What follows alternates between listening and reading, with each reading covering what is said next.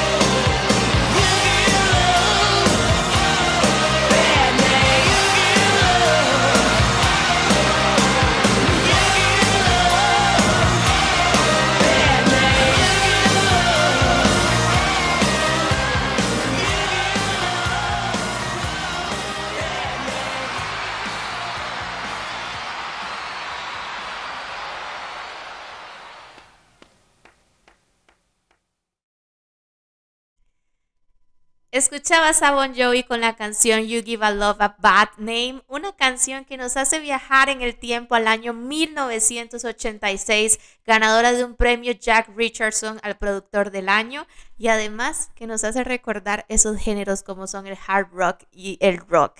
Hoy estamos en un episodio más de Melting Point donde vamos a hablar de una de nuestras series favoritas, yo creo que de todos los tiempos y yo creo que el mejor spin-off que nos ha traído la cuarentena. Amo esta serie y te voy a dar miles de razones para verla si no la has visto. Así que alista las palomitas, ve por una Coca-Cola y pon Netflix y empieza a ver Cobra Kai. Bueno, como ustedes saben, yo me hice fanática de Cobra Kai durante la cuarentena. Y esto empezó porque yo decía, ¿qué serie voy a ver? ¿Qué serie voy a ver? Y busco y uno está scrolling y uno no sabe qué ver. Y yo veía que Cobra Kai estaba en el top, el top 10, pero era la temporada 2 y a veces a uno le da como mucha tira decir, ah, tengo que ver la temporada 1 también para como ponerme up to date.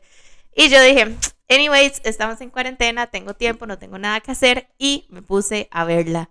¿Qué les voy a decir?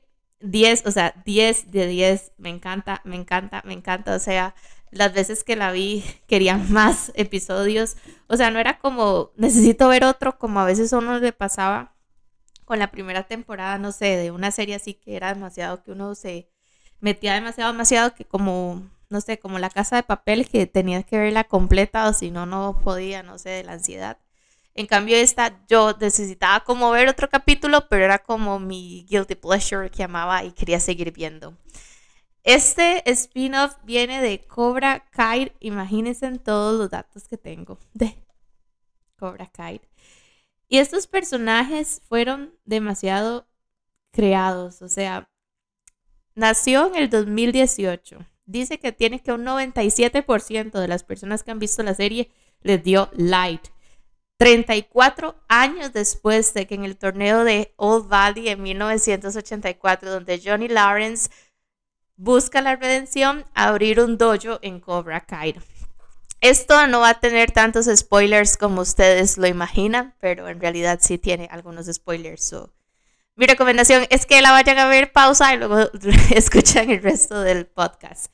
Bueno, y un exitoso Daniel LaRusso. Entonces, es demasiado chiva porque en esta serie los productores juegan tanto con los ah, personajes, porque personajes que amabas antes como Daniel LaRusso, en la primera temporada lo empiezas a odiar y uno se identifica así, bueno, yo me identificaba mil con Johnny Lawrence por el tipo de vida que llevaba, porque el mar así como el deséxito, le iba mal, este, bueno, eh, estaba así como que mi vida no vale nada, soy un desastre.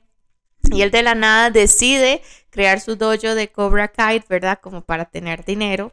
Y, y, empieza a hacer como todo este negocio y esta rivalidad que había desde cuando ellos eran chiquillos, que estaban en el colegio, se aviva.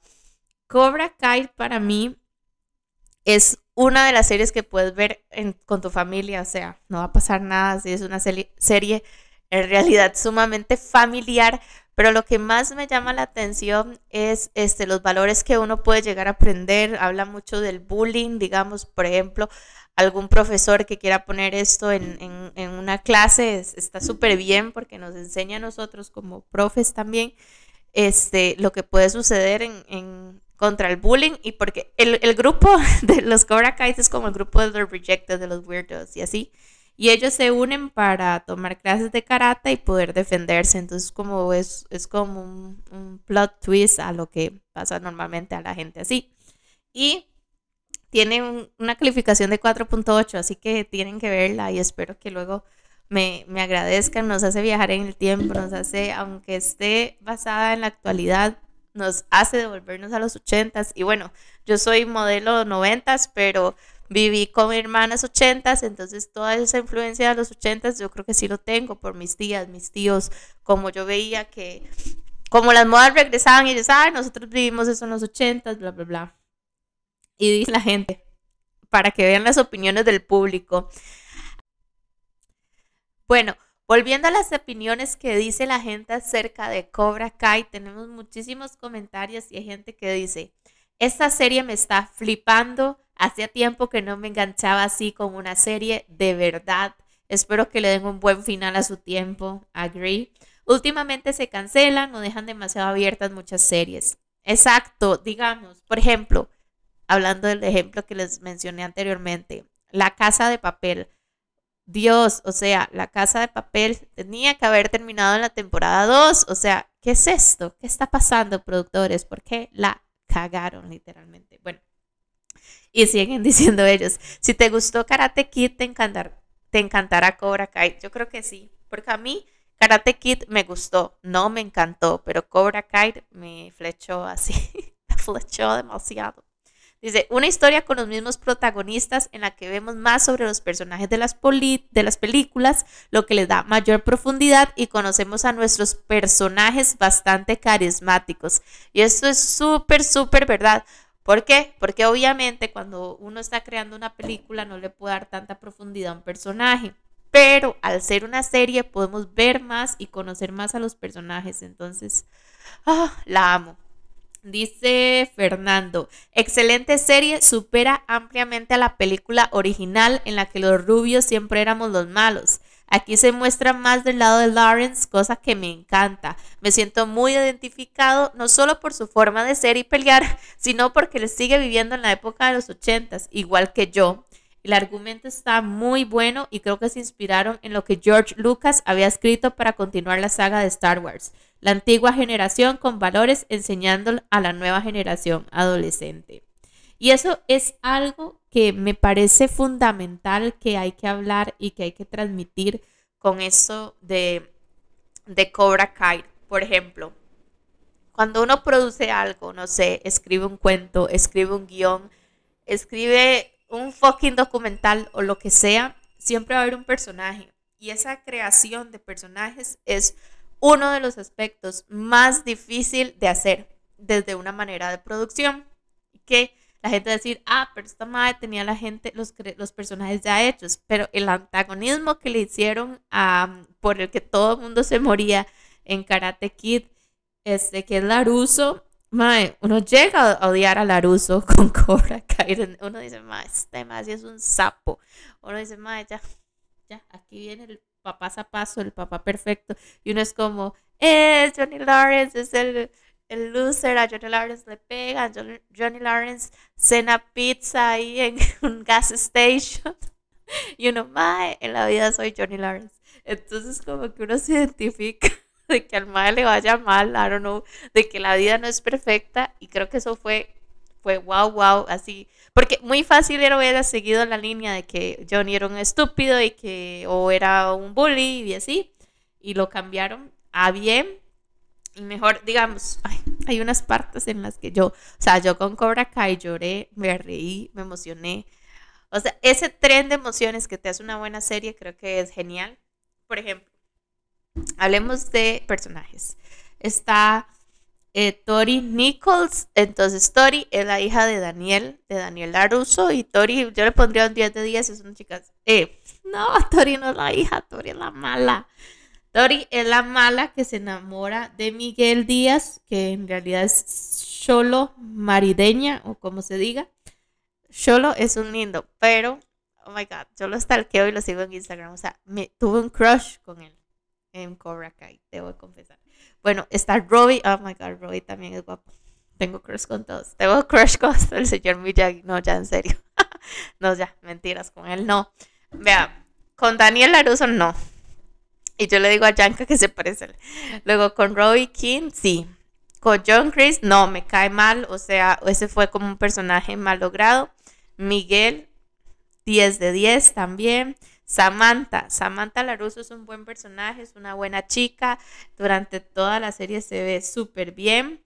Este, el señor Miyagi, cuando hay flashback del señor Miyagi, o sea, ahí hay lágrimas, por favor, traigan Kleenex, porque uno sí llora cuando pasa eso. Luego, oh, Luis Laruso, o sea, el cuñado del Laruso es un tonto, un personaje bien logrado, o sea, cada vez que sale el personaje uno dice, más, este va ahorita a hacer una estupidez. Está Mike Burns, ese como X. Mm, a ver. Siento yo que mi personaje favorito de toda la vida es Miguel.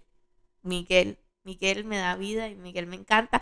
Cuando Miguel empieza a salir con Samantha, esa parte de la relación, eso de la primera cita, es demasiado lindo y tierno, o sea, lo tienen que ver. Aisha Robinson me da un poco de tigra y me da un poco de tigra el tipo del Mohawk, que no sé por qué no sale. Bueno, el halcón son como personajes que se me parecen un poco exagerados, pero igual como que le aportan a, a la trama.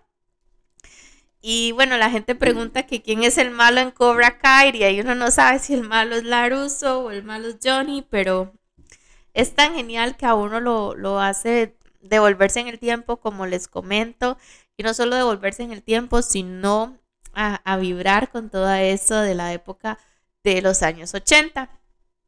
Dice que hay gente que se pregunta que qué hacían antes, ¿verdad? Antes del el lanzamiento o este spin-off, ah, las personas de Ralph Macchio y William Sakba, y dice que tenían proyectos constantes antes de hacer el spin-off de Karate Kid, y dice que este, el salario sigue siendo el mismo. Este, el que hace de Laruso, uh, participó en Dancing with the Stars y este, se espera la cuarta temporada. Entonces, se lo juro, no, bueno, para mí la primera me, gustó demasiado y me enganché demasiado. O sea, hay partes que son demasiado graciosas como cuando, cuando Johnny Lawrence prueba el tres leches, porque digamos Miguel es de mm, raíces latinas, ese episodio es como todo lindo porque el tres leches es demasiado latino, entonces el mae como tratando de entender qué era ese postre Luego, la abuelita de Miguel, 10 de 10, porque uno se identifica, es la típica abuelita latina que Miguel es pobre, entonces Miguel tiene que llevar un, un disfraz, entonces la abuelita con unas sábanas, con lo que sea, le hace un disfraz. Creo que es demasiado, demasiado bonito toda esa parte. También hay partes en, en la serie donde uno se identifica no solo con Miguel, sino hasta con la mamá de Miguel ¿verdad? Que ella está trabajando, que tiene que esforzarse por su hijo, entonces son partes así como demasiado tiernas y sweet y que hayan puesto un personaje latino, yo creo que también muy, muy bien por la población latina, que más que todo que está ahí.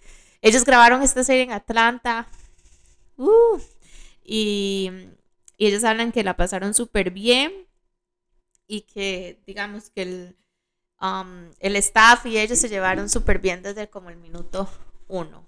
Dice que... Uh, perdón. Dice... Es que hay demasiadas cosas de las que hablar, porque eso tiene comedia infantil, romance, artes marciales, drama deportivo, este, está la paciencia y los mensajes honorables del señor Miyagi. Y luego, digamos que después de la tercera temporada uno dice como, ¿ahora qué? Porque esto se le puede sacar sexta, séptima, no sé, los hijos de él. Y la verdad que yo siento que ellos lo hicieron, pero nunca pensaron este que hubiese tenido esta aceptación y esta nivelación. Por ejemplo, se sabe, digamos, de que ellos no, no creían que iban a tener el éxito que alcanzaron. Y han ganado premios, ¿verdad? Ah, por ejemplo, o sea, y eso es algo que hay que, digamos, uno ve internet y uno se mete a ver una serie, ¿verdad? Y usted siempre ve en el top 10 a Betty la Fea, que pronto haré un programa de Betty la Fea, sí, tengo que hacer uno. Y entonces uno se explica por qué. Y es eso, es la creación de personajes, chicos. Si ustedes quieren tener éxito como guionistas, como productores, como gente que escribe novelas, gente que escribe cuentos, siempre tiene que haber un antagónico, siempre tiene que estar el bueno, siempre tiene que haber como un plot twist, o sea, para que la gente sea como wow, y siempre tiene que haber una buena creación de personajes, si no, se te cae, o sea, esa es la receta. Y tiene que haber un buen sándwich, como decía mi profesora, un buen gancho, un amarre que a la gente le guste y un buen final, que es la puñalada o la estacada. Eso, gancho y puñalada. Siempre, siempre tiene que tener las series. Y esta serie tiene el gancho, yo no quiero, como, como dijo alguno de las personas que estábamos leyendo ahora los comentarios, hey, que le den un final bonito, porque mae, me huevas, perdón, si hacen un final como el de la casa de papel, porque mae, yo siento que el de las casas de papel todos van a palmar. O sea, no sé, eso es lo que yo pienso. Pero bueno, no, no sé, no sé, no sé. Y estaba siendo criticada porque no tiene la gran cantidad de personajes negros. En la primera temporada sí salía la chica negra, pero ya, no sé, para la segunda y tercera ya dejó de salir, entonces supongo que para esta cuarta de fijo van a meter para que no haya tantas críticas por eso, por la cantidad de blancura que había. Pero bueno, hablando de diversidad y todo, yo siento de que Miguel sea latino, eso es, habla muy bien de la serie y que o sea, suena horrible lo que voy a decir, pero hay películas en las que uno no ve ni un fucking personaje negro y está mal. Y eso debe cambiar y está bueno que le hayan digamos, como mencionado eso a los creadores de, de Cobra Kai. Y a ver, hablemos de Miguel. Miguel, mi crush, el de la serie. Por dicho, esto no lo escucha mi novio, si no me tendría aquí porque todos son mi crush. Dice que nació el 8. Oh my god. No voy a decir la fecha de nacimiento. Nació el 8 de junio del 2001, o sea, ya 2001 traspasó mis límites. Dice que tiene 19 años, que nació en Los Ángeles, California. No, no, no, este muchacho es un joven. Dice que uh, estudió actuación en Los Ángeles mm, y que se mudó.